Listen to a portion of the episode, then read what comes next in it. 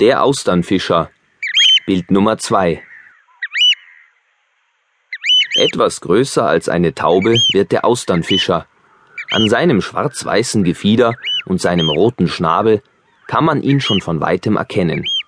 Als Küstenvogel nistet er für gewöhnlich am Meer, oft auch in den Wiesen und Äckern des Hinterlandes. Im April oder Mai legt er zwei bis vier große Eier ab, die von beiden Partnern 24 bis 27 Tage bebrütet werden. Die Jungen sind Nestflüchter.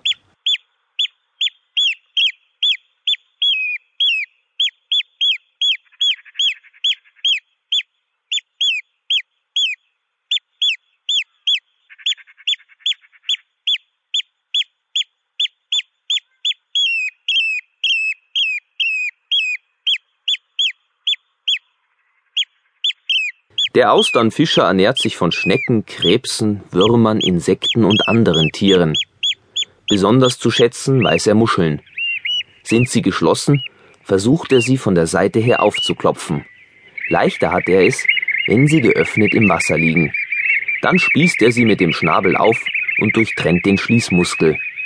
Die Schalen auseinanderzudrücken, fällt ihm nun nicht mehr schwer. Der Austernfischer kann über 35 Jahre alt werden und ist ausgesprochen gesellig. Seine gellenden Rufe brachten ihm den lautmalerischen Beinamen Lief ein.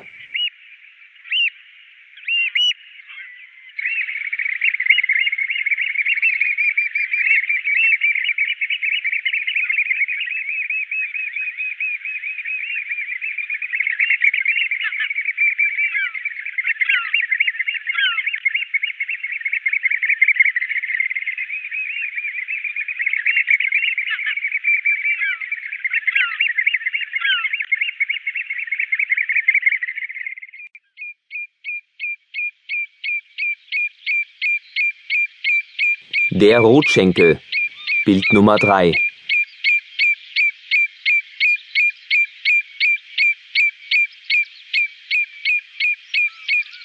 Feuchtwiesen, Moore und ähnliche Flächen bilden zur Brutzeit den Lebensraum des Rotschenkels. Im Binnenland ist dieser gut drosselgroße Vogel äußerst selten geworden. An der Küste jedoch zählt er weiterhin zu den häufigen Arten. Salzige Wiesen sagen ihm ebenso zu wie die Weidegebiete hinter den Deichen. Seine wohlklingenden Strophen trägt der Rotschenkel im Flug vor, bis zu 50 Meter über dem Boden.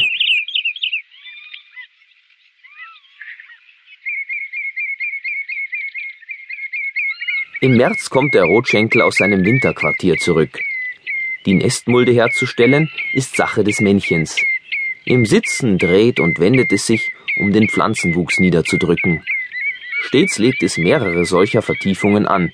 Eine davon wählt das Weibchen zum Brüten aus. Das Gelege besteht aus vier braun gefleckten Eiern. Nach 23 bis 25 Tagen schlüpfen die Jungen. Von den Küstenbewohnern wird der Rotschenkel auch Tüte genannt, wegen dem Klang seiner Rufe.